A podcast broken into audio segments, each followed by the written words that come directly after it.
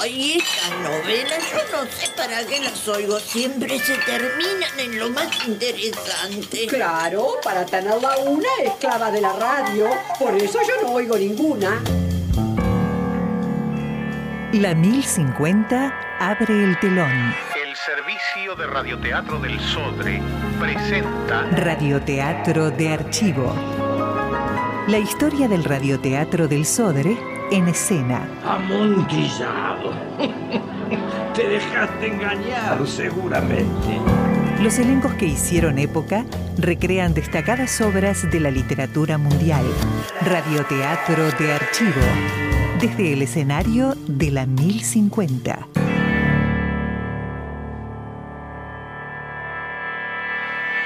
El Servicio de Radiodifusión Nacional SODRE presenta al Cuerpo Estable de Radioteatro con la dirección general de Hoover Salcedo en...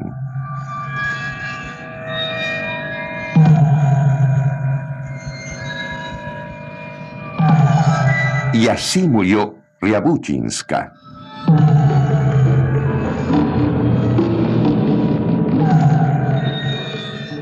Obra de Ray Bradbury en adaptación de Raquel Gutiérrez.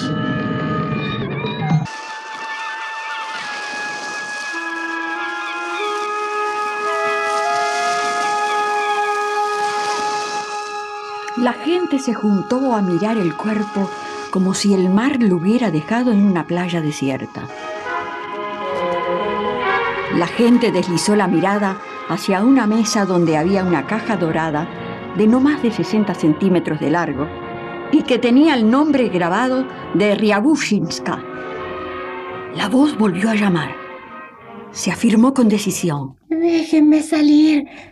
Déjenme salir, por favor. Por favor. Ah, Que alguien me deje salir. No, Ría, no. Este es un asunto serio. Más tarde. Quédate quieta. Vamos. Sé buena. Tendrías que ser mucho más bueno ahora, después de lo que pasó. El señor Fabián, el ventrílocuo, miró al oficial de investigaciones Krovich. Este ordenó. Si no tiene inconveniente, señor Fabián, dejemos el número de la marioneta para más tarde, ¿eh? Ahora hay que poner en limpio todo esto. Señora Fabián, señor Douglas, ¿es usted agente de prensa y gerente del señor Fabián? Sí. Señor Douglas, señora Fabián, todos dicen no conocer a este hombre que fue asesinado aquí anoche y que nunca oyeron el nombre Ockham. Sin embargo, Ockham le había dicho al empresario que conocía a Fabián y que tenía que verlo por algo de vital importancia. Por favor, déjenme salir. Por favor. ¡Maldito sea Fabián!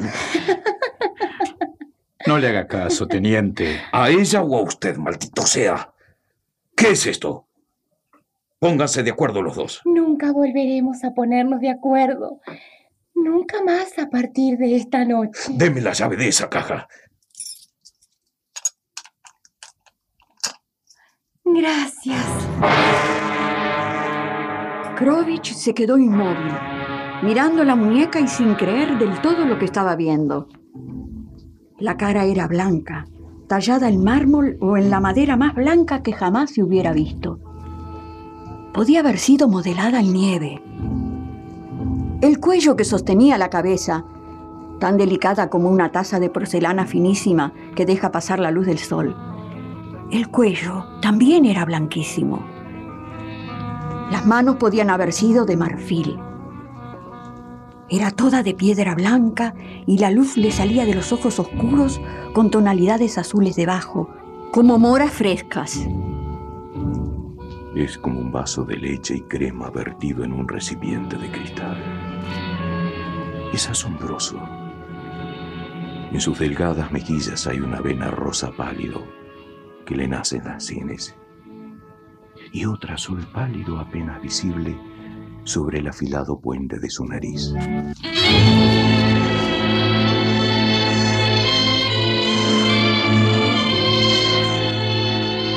Yabushinska tenía los labios entreabiertos y como si pudieran estar apenas húmedos. El pelo era negrísimo. Krovich veía cada hebra verdadera. Era muy hermosa. Mi encantadora señora, tallada en las maderas importadas más exóticas, se ha presentado en París, Roma, Estambul. Todo el mundo la quiere y piensa que es realmente humana. Una especie de, de enanita increíblemente delicada. Nadie puede aceptar que alguna vez fue parte de muchos bosques alejados de las ciudades y las gentes necias. Por favor, no hables de mí. Sabes que a tu esposa no le gusta. A Alice nunca le ha gustado. No lo digas. Aquí no. Ahora no. ¿Cómo ocurrió todo? Lo del señor Ockham, quiero decir. Es mejor que te vayas a dormir ahora, Ria. Pero yo no quiero. Tengo tanto derecho a escuchar y hablar. Soy tan parte de este asesinato como Alice o como el señor Douglas. A mí no me metas en esto. Es solo porque quiero que se diga la verdad. Y si me encierran en mi ataúd no habrá verdad, porque John es un consumado mentiroso y tengo que vigilarlo. ¿No es cierto, John? Sí, supongo que sí. John me quiere más que a todas las mujeres del mundo. Y yo lo quiero y trato de entender su equivocada manera de pensar. ¡Maldición, Fabián! ¿Usted cree que...? Yo no creo nada. Pero ella... Lo sé, sí, sí. Sé lo que usted quiere decir. La tengo en la garganta, ¿no es cierto? No, no, no, no, no. No en la garganta, en alguna otra parte. No sé, en, en el pecho, en la cabeza. Es rápido para esconderse. A veces no puedo hacer nada. A veces es, es solo ella, sin nada de mí. A veces me dice lo que tengo que hacer y, obedezco. Está en guardia, se enoja conmigo, es honrada cuando soy deshonesto, buena cuando junto a todos los pecados posibles. Vive una vida aparte. De modo que si usted quiere seguir, me temo que Ría tenga que estar presente, porque con encerrarla no haremos nada bueno. Está bien, que se quede. Puede ser que antes de terminada la noche esté lo bastante cansado como para interrogar una muñeca de ventrílocuo.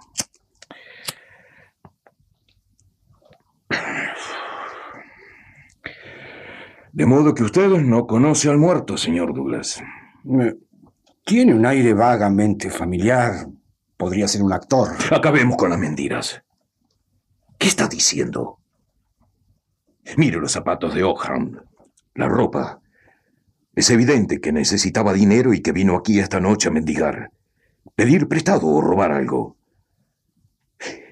Permítame que le haga una pregunta, Douglas. ¿Está usted enamorado de la señora Fabián? Un momento. Tranquilícese, señora. ¿Pero qué dice usted? ¿Por qué dice eso? No soy precisamente ciego. Cuando un agente de prensa se sienta donde tendría que estar sentado el marido, consolando a la mujer, bueno, la forma en que usted miraba el ataúd de la marioneta, señora Fabián, conteniendo el aliento cuando ella apareció, Usted aprieta los puños cuando ella habla. Es evidente. Si usted piensa que estoy celosa de, de un pedazo de madera. ¿No lo está? No, no lo estoy. No tienes por qué decir nada, Alice. Deja que lo diga. Todos alzaron sobresaltados las cabezas y observaron la figurita cuya boca se cerraba lentamente. Me casé con John hace siete años porque decía que me quería y porque yo lo quería y, quería a. Al principio, en todo caso. Pero después empecé a ver que él le dedicaba la vida entera y todas sus atenciones y que yo era una sombra que esperaba todas las noches entre bambalinas. En un año gastó 50 mil dólares en el guardarropas de Reabushiska. 100 mil dólares en una casa de muñecas con muebles de oro, plata y platino. La arropaba de noche en una camita con sábanas de satén y conversaba con ella. Al principio pensé que era una broma complicada y me divertía. Pero cuando me di cuenta de que en realidad era yo una simple ayudante de ese espectáculo, sentí odio y desconfianza. No por la marioneta, no, porque después de todo la culpa no era de ella. Pero John me hacía sentir un desagrado y un odio cada vez mayores, pues la culpa era de él. Toda su astucia y su sadismo natural se volcaba fuera a través de esa relación. Cuando por fin me puse muy celosa, tonta de mí, fue el mayor tributo que pude haberle pagado a él y a la manera en que había ido perfeccionando el arte de emitir la voz. Era todo tan extraño y tan estúpido. Y pasé de la cólera a la piedad.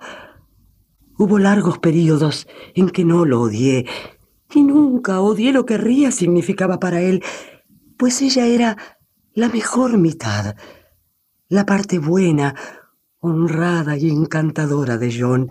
Ría era todo lo que él nunca había tratado de ser. Habla del señor Douglas.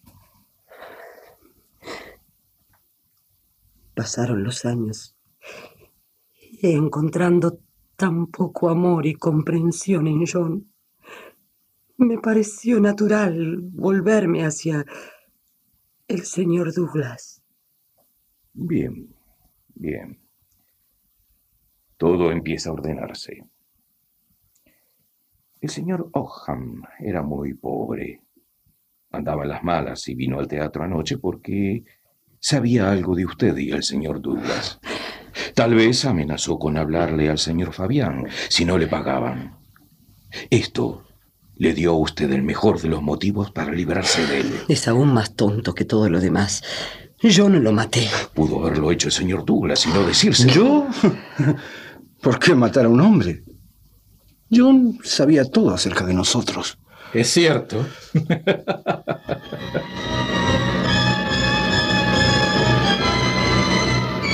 El oficial Krovich subió las escaleras a la tarde siguiente hasta llegar al segundo piso de los camarines. Adelante. Eh, tengo algo que me gustaría mostrarle. De un sobre de Manila sacó una fotografía brillante y la puso en la mesa del tocador. Le leeré los datos de esa foto. Nombre, Iliana Riamonova. 50 kilos. Ojos azules, pelo negro, cara ovalada. Nacida en Nueva York en 1943. Desaparecida en 1965. Se cree que padece de amnesia. De padres eslavos etcétera, etcétera. El rostro de Fabián se contrajo y los labios se le crisparon. Era muy tonto de mi parte indagar los archivos de la policía buscando la foto de una marioneta. Hubiera escuchado las carcajadas en los cuarteles centrales, Dios. Pero ahí está, Ryabushinska. No de papel maché, no de madera, no un fantoche, sino una mujer que alguna vez vivió y anduvo por ahí y desapareció. Ahora, ¿qué le parece si usted me cuenta lo que vino luego? mm? Absolutamente nada de eso. Vi el retrato de esta mujer hace tiempo. Me gustó la cara y, y la copié en la marioneta. ¿Absolutamente nada de eso, Fabián? Esta mañana misma revolví una pila alta de la revista Billboard del año 1963 y encontré un interesante artículo sobre un espectáculo presentado en un circuito de segunda categoría y conocido con el nombre de Fabián y el Dulce Williams. El Dulce Williams era un muñeco. Había una muchacha de ayudante, Iliana Riamonova. No había ningún retrato de ella en el artículo, pero por lo menos yo tenía el nombre. El nombre de una persona real a quien podía seguir. Fue sencillo buscar en los archivos de la policía y desenterrar este retrato. El parecido, es innecesario decirlo, entre la mujer viviente por un lado y la marioneta por otro, es poco menos que, que increíble. Supongamos que usted da marcha atrás y me cuenta de nuevo la historia. E- Eran. Era mi ayudante, eso es todo. Sencillamente la usé como modelo. Ah, me está haciendo sudar, Fabián. ¿Cree que soy tonto?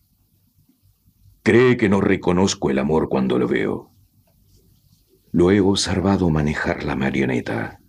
Lo he visto hablarle. He visto cómo le hace reaccionar. Usted está enamorado de la muñeca, Fabián.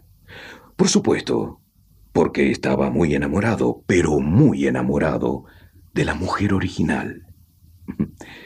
He vivido demasiado para no sentirlo. Está bien. El dulce Williams era un muñeco que yo mismo había tallado. Estaba en Los Ángeles cuando esa muchacha apareció. Había seguido mi trabajo durante años. Estaba desesperada por hallar trabajo y, confiaba en ser mi ayudante. Al poco tiempo yo estaba loco por ella. Hubo muchas discusiones. Ella comenzó a alejarse de mí poco a poco, provocándome furias, histerias tremendas. Una vez le quemé el guardarropa en un ataque de celos. Ella lo tomó con tranquilidad, pero me dio un preaviso de una semana. La acusé de deslealtad, le grité, le crucé la cara de varias bofetadas. Esa noche, esa noche ella desapareció. Al no poder encontrarla, creí estar en el centro de una explosión. El mundo entero había sido aniquilado. El ruido de los fósforos al encender, el ruido del café que se calentaba, me distorsionaba, me ponía enfermo.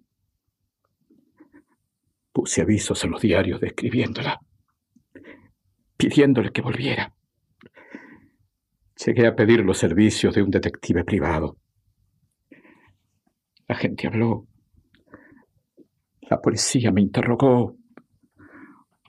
Hubo nuevas habladurías, pero ella no apareció. Se envió su descripción a las ciudades más importantes y para la policía ese fue el final. Pero no para mí. Ella podía haberse muerto o haber huido. ¿Y después? ¿Qué ocurrió después? Una noche...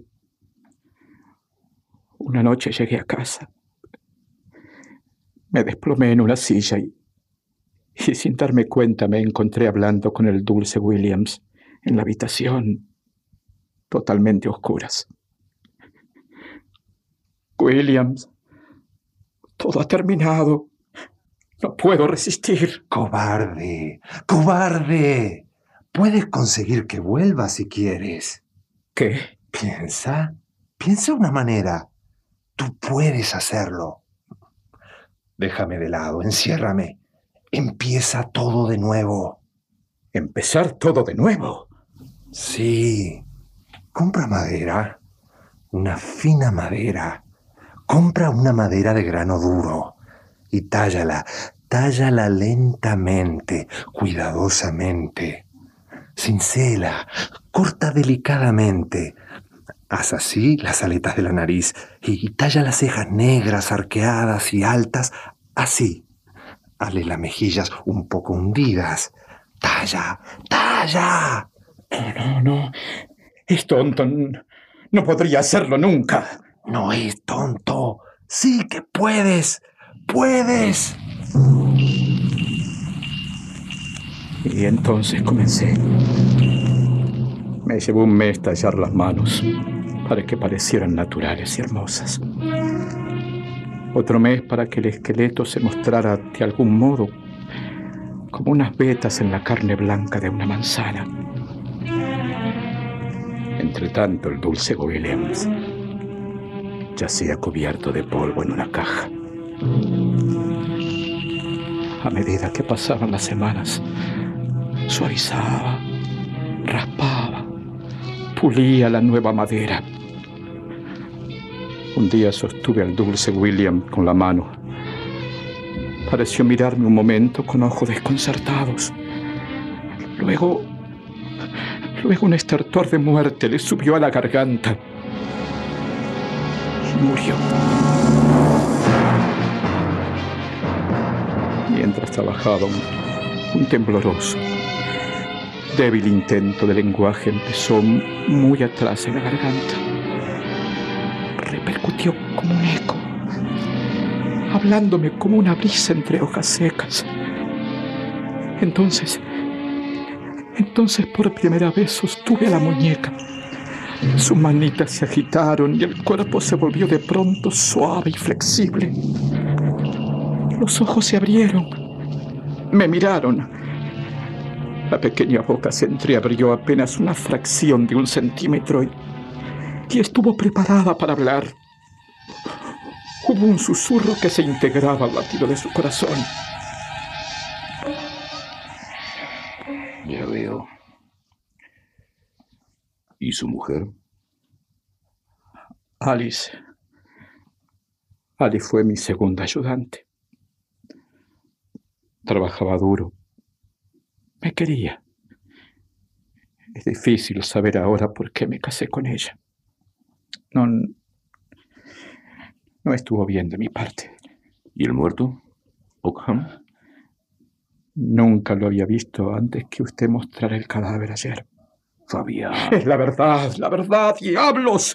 Juro que es la verdad. La verdad. Krovich se levantó y se movió con mucho cuidado hasta el extremo del camarín, donde estaba abierta la caja de oro y dentro de la caja la cosa que susurraba.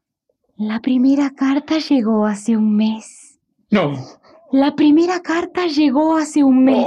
No, no, no. La carta decía Ryabushinska, nacida en 1943, muerta en 1965, nacida de nuevo en 1966. El señor Ockham era prestidigitador. Había estado en el mismo programa con John y el dulce William años atrás.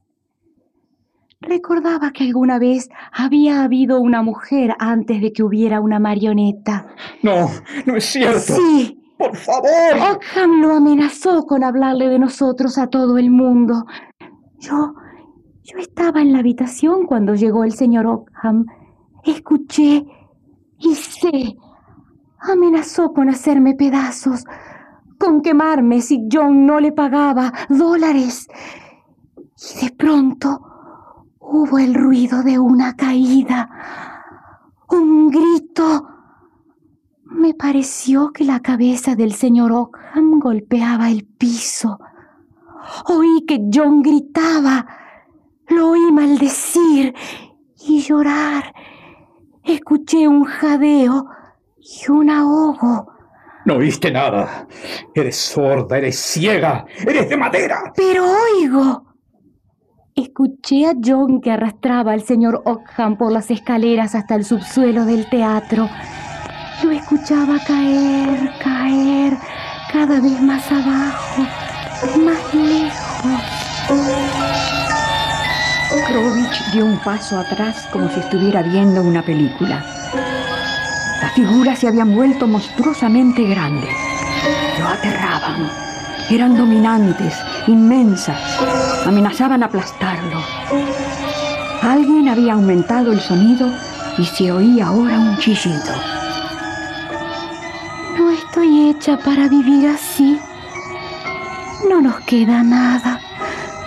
Todo el mundo sabrá. Incluso anoche cuando lo mataste y me quedé dormida, soñé, supe, comprendí. Los dos supimos y comprendimos que estos serían nuestros últimos días, nuestras últimas horas. Porque si bien he vivido con tu debilidad y con tus mentiras, no puedo vivir con algo que mata y hace daño. No, no hay manera de ir adelante ahora. No. ¿Cómo podría vivir sabiéndolo? Fabián sostuvo a la muñeca la luz del sol que brillaba turbiamente en la ventana del pequeño camarín. Ella lo miró y no tenía nada en los ojos. La mano de Fabián se estremeció, sacudiendo la marioneta. La boquita se abrió y se cerró. Se abrió y se cerró. Se abrió y se cerró una y otra vez. Una y otra vez. Silencio. Soy un hombre perdido en la calle que trata de recordar el número de una casa, que trata de encontrar cierta ventana con luz. Se tambaleó clavando los ojos en las paredes. Krovich, la muñeca, la mano vacía. Se tocó la garganta, abrió la boca y escuchó. En una caverna a kilómetros de distancia, una sola ola vino al del mar y susurró deshaciéndose en espuma. Se ha ido. Se ha ido. No lo encuentro. Ha huido. No lo encuentro. Hago todo lo que puedo, pero ha escapado lejos. ¿Me ayudará usted? ¿Me ayudará a encontrarla? Por favor, por favor. ¿Me ayudará a encontrarla? Ría se deslizó descoyuntada de la mano floja. Se dobló y resbaló silenciosamente al suelo, los ojos cerrados, la boca cerrada. Fabián no la miró cuando Krovich lo llevó hacia la puerta.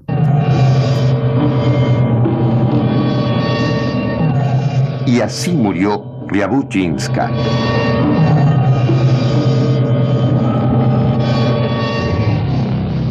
Obra de Ray Bradbury, adaptada por Raquel Gutiérrez, que el cuerpo estable de radioteatro bajo la dirección general de Hubert Salcedo interpretó con el siguiente reparto. Muñeca, Claudia Rossi, Fabián, Rubén García, Klovich, Alejandro Pampuro, Douglas, Til Silva, Alice Cecilia Baranda, Williams, Juan Carlos Ivanov, narradora Nelly Mendizábal, locutor Amílcar Lemos, técnico de sonidos Omar Walter Pisolanti, dirección Til Silva.